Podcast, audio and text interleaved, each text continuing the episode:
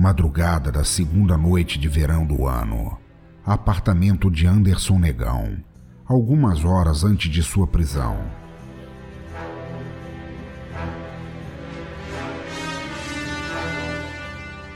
Filhote estava em um sono pesado devido aos ferimentos causados por meduceta. Dormia de forma perturbada, semelhante a um pedreiro que trabalhou o dia inteiro preparando concreto e ainda teve que se sujeitar a ser penetrado pelo mestre de obra, pois roubou um pouco da farofa de sua marmita. Sonhava com vários anjos em forma de travesseiros desejando seu corpo em uma enorme orgia que envolvia dez sacas de ração, nove marinheiros e oboés com acabamento camuflado.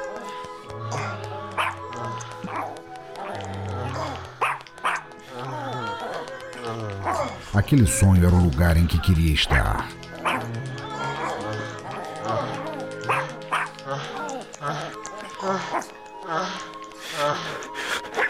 Enquanto se deliciava naquele ambiente, os seus ouvidos foram penetrados, não por marinheiros ou por oboés camuflados, mas sim por sons de móveis se arrastando, madeira rangendo, pedaços de carne se batendo.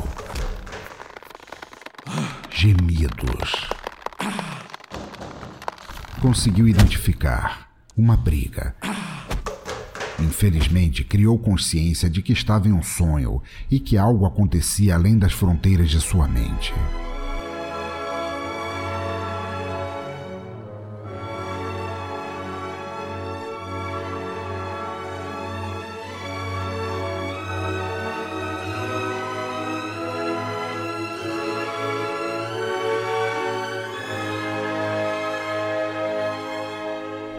Anjo travesseiro que o chupava naquele momento percebeu sua tristeza e perguntou: O que houve, amado cão mestre? É, tomei consciência. Essa merda é um sonho. Um sonho? Sim, um sonho. O travesseiro estava atônito. Caramba, um sonho? Então estou sonhando? E por que raios estou sonhando que estou chupando o pau de um cachorro sarnento e nojento? Porque não sonho com uma orgia que envolve fronhas e edredons possuindo meu corpo hétero e bem recheado com espuma de astronauta? Não, imbecil. Eu tô sonhando e preciso acordar. Naquele momento, o travesseiro anjo sofre com o maior mal que pode assolar um ser pensante: a consciência de sua existência.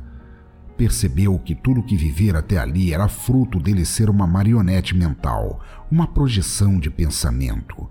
Nada era real. Talvez tenha sido o mesmo sofrimento de Lúcifer antes de ser expulso do paraíso. Olhou em volta e gritou para todos ouvirem: Ei, parem com essa orgia! Parem agora! Parem agora! Todos parados o observavam. Não façam nada que não queiram! Vocês estão sendo controlados! Tudo não passa de um sonho! Ei, ei, você marinheiro com tatuagem de borboleta! Quem? Eu? Não, não você mergulhado na banheira de ração! Estou falando daquele dando o cu lá atrás. Você não precisa mais fazer isso. Ah, mas eu queria tanto dar o cu. Bem, ah, nesse caso, não me interessa. O que interessa é que somos frutos de um sonho, da imaginação desse cachorro. Ele nos obriga, nos oprime a seguir as suas vontades. Vamos matá-lo.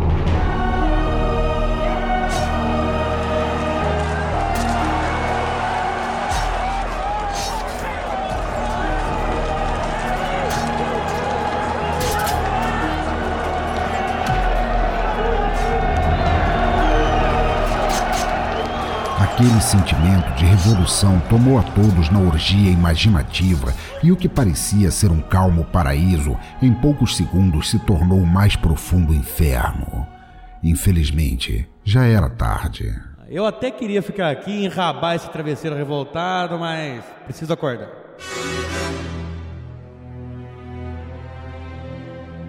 Filhote abre os olhos. As dores em seu corpo estão intensas devido à surra que levara de meduceta. Com dificuldade, se levanta. Os barulhos estão mais intensos e vêm do escritório de Anderson Negão.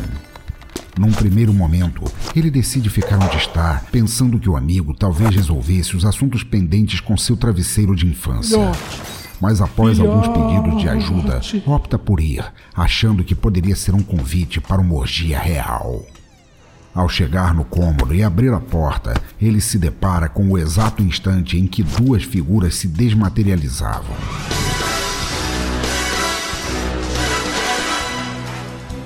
Uma misteriosa, de epiderme escura, que agarrava Anderson Negão por trás com mais afinco do que Alexandre Frota jamais pensou em ser possível castigar Bianca Soares. Para seu companheiro, só restava uma cara de dor e os dentes se travando e trincando uns aos outros. A matéria dos corpos se separa, ficando suspensa e azulada por alguns segundos. Ambos desaparecem, deixando apenas uma poeira prateada no lugar. Após aquele pó todo se assentar, Filhote concluiu. Foi uma espécie de teletransporte. Farejou, na tentativa de encontrar alguma pista do que teria acontecido ali. Um cheiro forte de rola. Mas cheiro de rola, de. Hum, suor. Um pouco de Skull Beats. Hum. Nossa, que cheiro forte de pau de novo. Hum, não. Peraí. Não é pau. É peixe. Peixe urucum? Que porra é essa? Espera. Hum. Tem porra mesmo? Caramba. É, nada que me ajuda aqui. Bem, só uma pessoa pode me ajudar. O detetive Juca Tigre.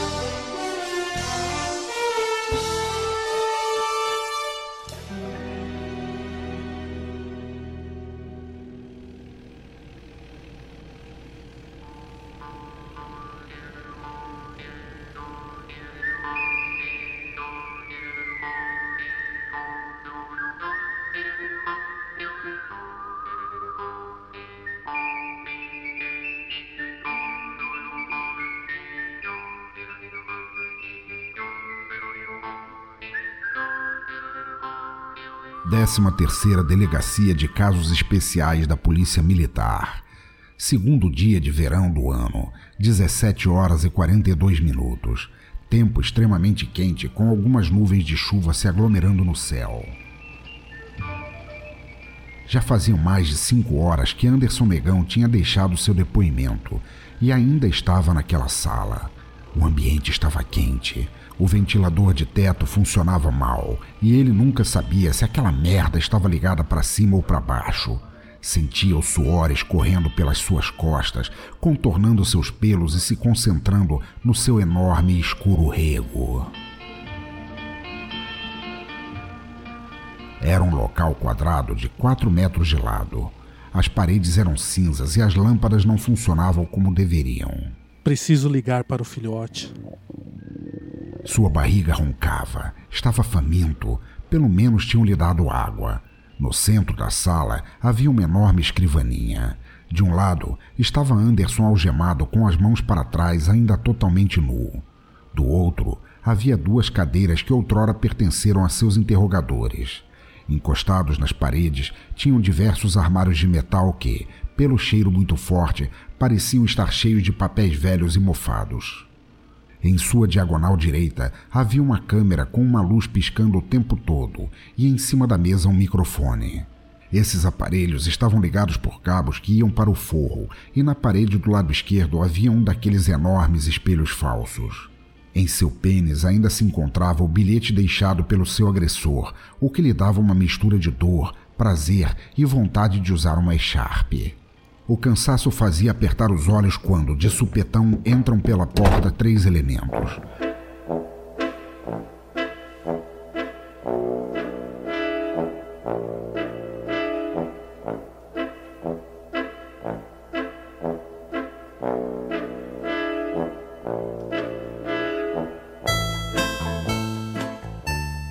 Primeiro era um homem de 1,90m 90 de altura, um belo espécime caucasiano corado pelo sol, uma careca completamente raspada, lustrosa e macia que lembrava uma enorme e saborosa cabeça de pênis de ator pornô estreante.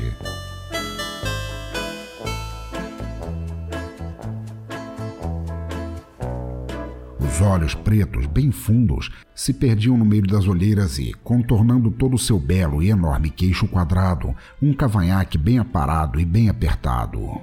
Apesar do calor, aquele homem usava uma camisa de manga longa abotoada até em cima de um terno preto que, pelo excelente corte, salientava e definia o seu lindo e chupável corpo musculoso, que deixaria até a mais pura freira babando feito um idoso desdentado, tentando abrir um vidro de palmito com a boca. Era tão esbelto que provavelmente era capaz de abrir coco verde com suas nádegas e rasgar um rabo de vaca com as próprias mãos.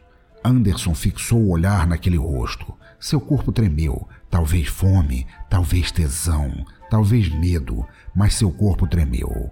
Ele já conhecia aquela figura. Era o implacável detetive Tigre.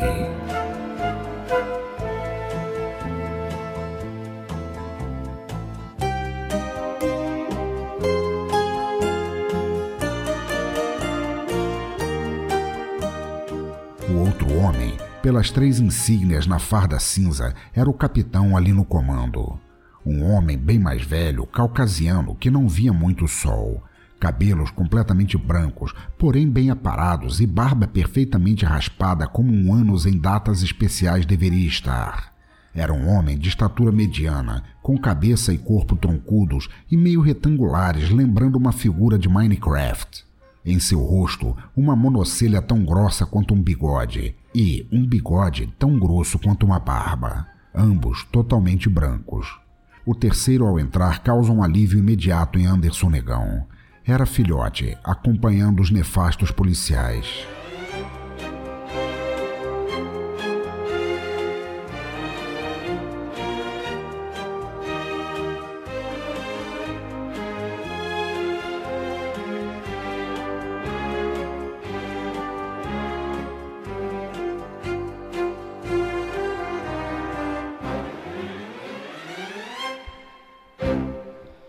Sente-se, filhote. E olá, Sr. Anderson. Filhote caminhou abanando o rabo e sentou-se no chão, ao lado de seu dono. Porra, o que, que aconteceu? Mano, meu dia tá louco. Gostaria de falar que é um prazer ter vocês dois novamente aqui na minha delegacia. Mas estaria mentindo. Eu odeio ver o seu corpo obeso e ridículo, parecendo um boneco da Michelin feito de margarina vencida e mofada, acompanhado desse cachorro com cheiro de fezes de mendigo. Vai se fuder, ô seu bicho! Calma, filhote. Esse cheiro não é meu naturalmente. Eu rolei em fezes vindo pra cá, ô seu trouxa. Calma, filhote. Calados, porra! Vocês estão sob o meu comando. Então calados. Então é por isso que estão me fazendo apodrecer aqui o dia inteiro? Vocês estão levando isso para o lado pessoal. Cala a boca! Eu já falei pra você ficar calado que aqui nessas salas de astrologia que você frequenta, não, ô. De gente que acredita em sobrenatural e o caralho a quatro. Aqui é a polícia, rapaz! Calma, Sr. Anderson. O senhor foi mantido aqui até agora a pedido meu. Eu estou acompanhando casos que coincidentemente convergem com pontos da sua história. Então, pedi para que te segurassem aqui para que algumas dúvidas fossem sanadas. A nossa suposta antiga amizade não tem nada a ver com isso. Então, vou recapitular brevemente o que foi dito pelo senhor aos oficiais de plantão. Se não ficar nenhuma dúvida, o capitão fará questão de te entregar pessoalmente a sua liberação assinada.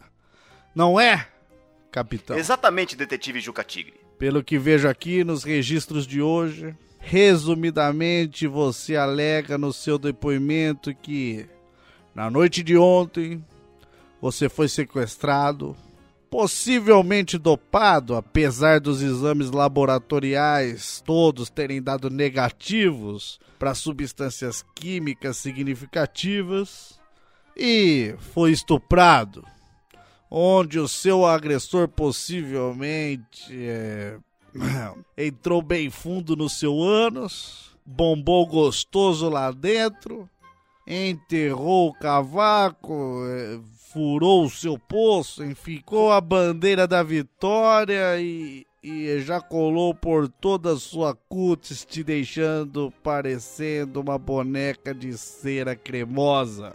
É isso? Bem, não foi exatamente assim que eu descrevi. Eu vi o redator do depoimento rindo, mas eu não. Se limite a responder sim e não, Sr. Anderson. Nesse caso, sim. Sr. Anderson, sim o quê? Não era para eu responder apenas sim ou não? Sim o quê, Sr. Anderson? Sim! Ele entrou bem fundo no meu ânus e bombou gostoso lá dentro. Enterrou o cavaco, furou o meu poço e enfincou a bandeira da vitória. E terminou ejaculando por toda a minha pele, me deixando parecendo uma boneca de cera cremosa e gostosa. Agora o meu cu dói. E dói muito. Bom, na verdade eu queria que você demonstrasse respeito e respondesse sim, detetive. Mas, nesse ah, caso. Então.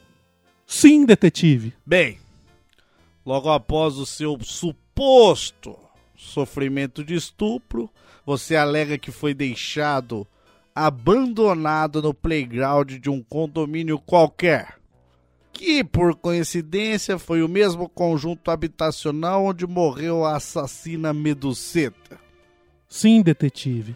Alegou também que não consegue se lembrar de absolutamente nada. Que não há nenhuma memória, mesmo que em forma de lapso. Sim, detetive. E você, Sr. Anderson, tem certeza que não saiu pelado propositalmente pelas ruas da cidade ontem, cativando motorista de táxi com seu corpo, oferecendo serviços sexuais para eles em troca de skull beats, provocando-os com seus trejeitos femininos, cruzadas de pernas sensuais e maquiagens de tons fortes? Ou seja, tudo isso sendo claramente sinais para um sexo forte, agressivo, gostoso, sádico, mentalmente consensual? Tenho certeza que não foi esse o caso, senhores. Eu jamais me comportaria de maneira tão inadequada. Bem, nesse caso realmente não resta dúvidas. Passarei o seu caso para o Departamento de Crimes Comuns. Felizmente não há nenhum processo contra o senhor pelo fato de você estar andando, digamos, à vontade por uma área de lazer em um conjunto habitacional. Você será dispensado agora.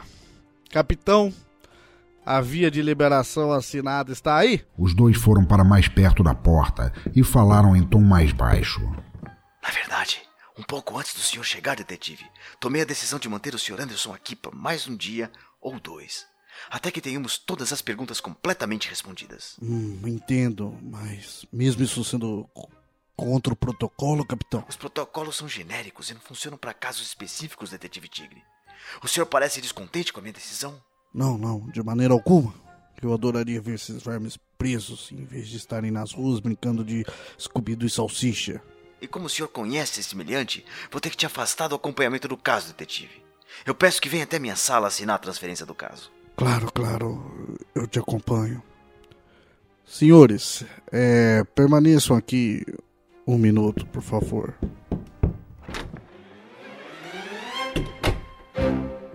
Tá acontecendo nesse caralho? Cara, é mais um caso misterioso aqui. Tem algo no meu pinto que eu preciso que você examine. De novo você vai me fazer lamber essa crista de galo nojenta? Eu não vou fazer isso daí de estômago vazio. Não, desgraçado. É um bilhete, escondido da polícia. É nossa única pista. Que porra é essa?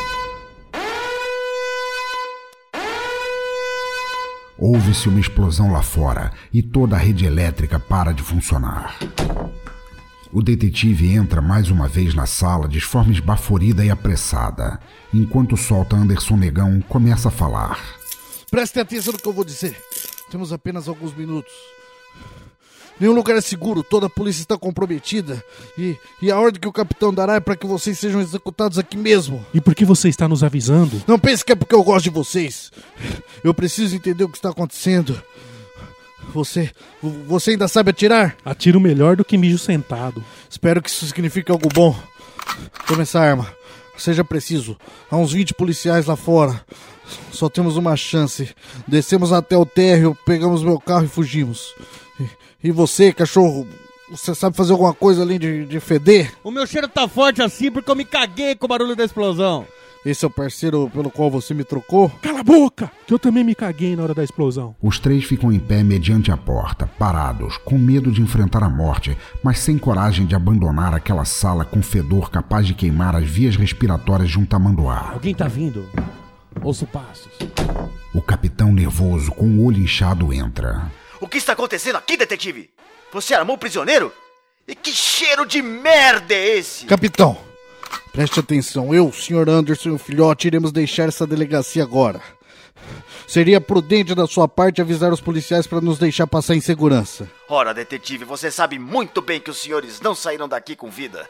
Eu recebi ordens diretas para não deixar isso acontecer. E o que está acontecendo com você?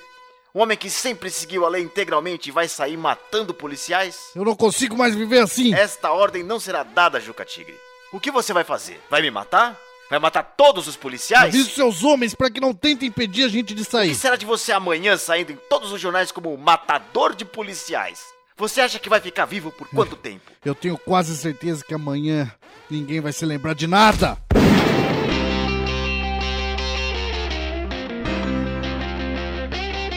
Atirando bem na cara enquanto batia com a sola do pé esquerdo no peito de seu superior, Detetive Tigre passa por cima do corpo como quem pulava um monte de merda cagado por filhote após um churrasco. Se posicionou agachando no corredor, atirando e matando dois policiais que vieram correndo após ouvirem o disparo. Anderson Negão sai pela porta andando nu e cagado e consegue acertar um policial que pegava a arma na gaveta de sua escrivaninha em uma grande sala que ficava no fim do corredor. Filhote, correndo como um lobo selvagem, toma a frente de seus companheiros e avança em outro, mordendo-lhe o rosto e rasgando-lhe a cara. O policial cai no chão, mas sua dor é finalizada quando Anderson calmamente chega andando ao seu lado e explode a sua cabeça. Juca Tigre, com uma velocidade que deixaria qualquer atleta com inveja, vira para usar de barricada uma antiga mesa que ficava no centro daquele ambiente. Aquela sala fazia divisa com outras duas salas menores, separadas por grandes vidros. Em questão de segundos, elas se enchem de policiais que começam a estraçalhar tudo com sua artilharia pesada.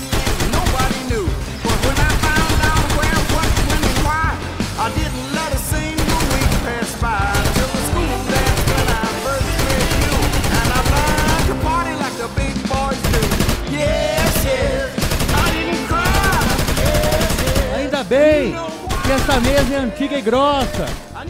Mogno, Ma- ma- Mas como você sabe que essa merda é de mogno?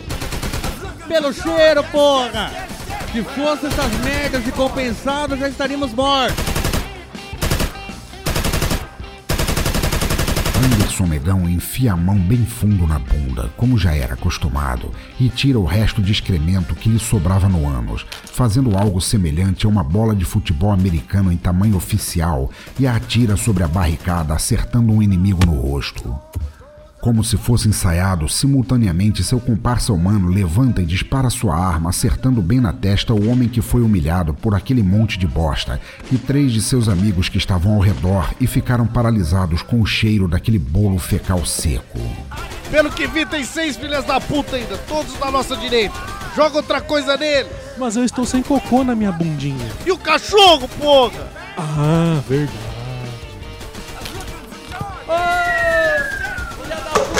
Filhote aterriza sobre os inimigos, deixando-os atordoados e derrubando suas armas. Que porra foi essa? Eu falei pra você jogar merda do cachorro neles. Foi o que eu fiz, eu joguei esse merda neles. Negão e Tigre avançam até eles e os finalizam com tiros certeiros em suas faces. Correm para o fim daquelas salas e descem as escadas que têm fim no estacionamento. Quatro policiais que subiam rapidamente são surpreendidos por aquelas três figuras sanguinárias e são facilmente derrubados e mortos enquanto são empurrados degraus abaixo. Alcançando o estacionamento, o detetive Tigre aponta para o seu carro, um Corcel 73 marrom que se encontrava do lado oposto ao que estavam. Entre eles surge uma figura sinistra. Um policial que foi retirado das ruas para cuidar daquele estacionamento tinha 2 metros e 30 de altura e pesava 210 quilos.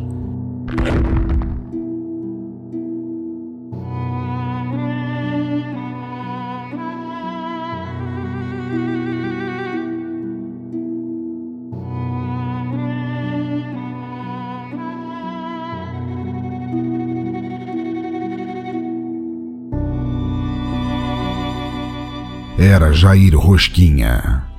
Ele era extremamente grande. Parecia que um corpo celeste tinha aterrizado na superfície terrestre, tendo em sua órbita dois enormes satélites que ele chamava de meus peitinhos. Alguns renomados cientistas atribuíam o grandioso terremoto de Pacajus consequência de uma vez que sua mãe o teria derrubado do berço ao não saber pilotar muito bem uma empilhadeira.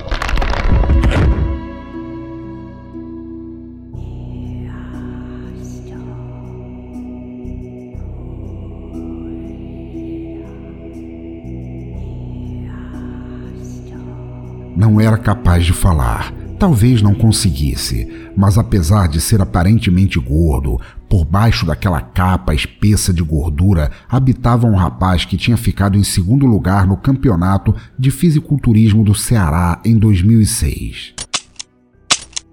Tentaram atirar na figura medonha, mas as balas haviam acabado. Vamos, vamos, gente participa corpo a corpo. Filhote corre na frente, pula para alcançar a cara daquele integrante bizarro do Fat Family das Trevas, mas é surpreendido com uma mãozada que o estampa no chão e o deixa desacordado. Tigre e Anderson vêm pelos flancos acertando socos, porém aquele enorme corpo parece não sentir nada. Devagar, segura o braço esquerdo do detetive e o torce, colocando-o de joelhos. Do outro, os socos de negão pareciam mais carícias do que tentativas de violência. Parecia uma abelha africana cagada socando uma jubarte obesa. Com um tapa naquele braço que estava sendo torcido, Jair quebra o húmeros de Juca Tigre em quatro pedaços. Se entreolham. A figura gorda sorri. Ele acha engraçada a dor dos outros. Continua torcendo aquele membro e tora-lhe um tapa no lado esquerdo da cabeça careca do detetive Juca, fazendo automaticamente os dois ouvidos e o nariz jorrarem mais sangue que um pênis duro sem cabeça. Jair vagarosamente o deposita no chão para se dedicar ao terceiro oponente. Soca-lhe o estômago, deixando-o sem ar. Anderson Negão cospe sangue e sente seus olhos tremelicarem. Cai de joelhos na frente do seu inimigo, começa a desfalecer. Queria chamar pela própria mãe, mas percebe o quanto imbecil seria isso. Missão cumprida, pensa a enorme figura. Começa a se virar vagarosamente no pensamento de ir até a guarita para ligar para o chefe. Apesar de na sua cabeça tudo estar extremamente acelerado, o seu enorme corpo lhe impedia de se movimentar rapidamente. Ao dar um passo para o lado, é surpreendido por Anderson Negão, que se impulsiona com seus joelhos e aterriza de cara no saco escrotal de seu inimigo, agarrando-lhe com uma mordida. Jair grita. Há muito tempo não sentia dor. Soca a nuca de Anderson Negão, mas ele não solta e morde ainda mais forte aquele testículo. Outro soco vem. Jair grita mais alto. Mais um soco. A boca dessa vez começa a amolecer. Eu não vou conseguir. O gosto extremamente salgado daquele saco invadia sua boca. Os socos vinham mais fortes, a boca úmida apenas do sebo peniano da pequena bermuda jeans que Jair vestia. Mais um soco. Estava prestes a largar quando sente uma presença ao seu lado direito. Era o filhote, que sem pensar abocanha também aquela trolha lipídica. O porpetão das trevas fica paralisado de dor.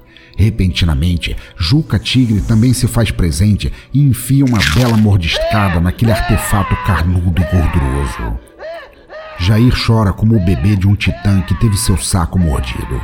Os três se olham, começam a puxar com força até rasgar aquele tecido e serem cobertos por sangue, porra e sebo. Jair despenca inconsciente.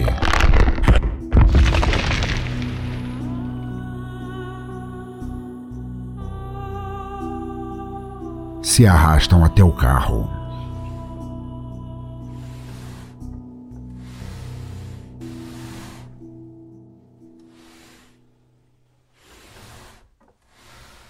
Anderson. Ah, Tome as chaves, eu não consigo dirigir com, com esse braço.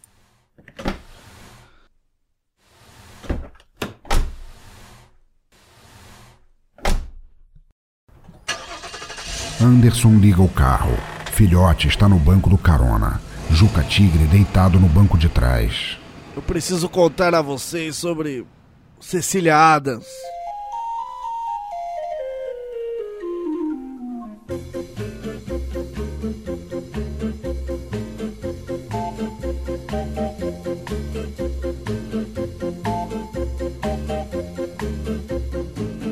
Participaram deste episódio Wesley Zop como filhote, Vai se fuder, ô seu bicha!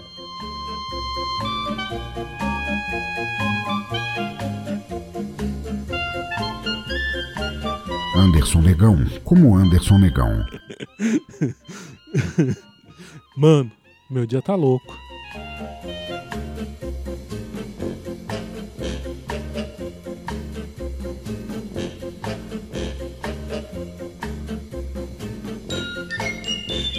Leandro Pereira dos podcasts Ergo e Fermata como capitão da polícia. Ou seja, tudo isso sendo claramente sinais para um sexo forte, agressivo, gostoso, sádico, mentalmente consensual?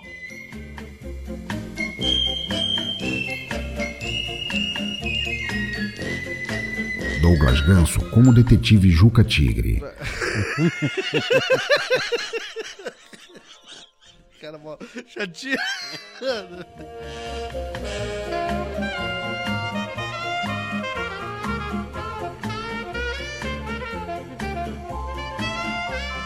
Tiago Rissuti do podcast Galera do Hall como travesseiro revolucionário e integrantes da Orgia dos Sonhos. Ah, mas eu queria tanto dar o cu.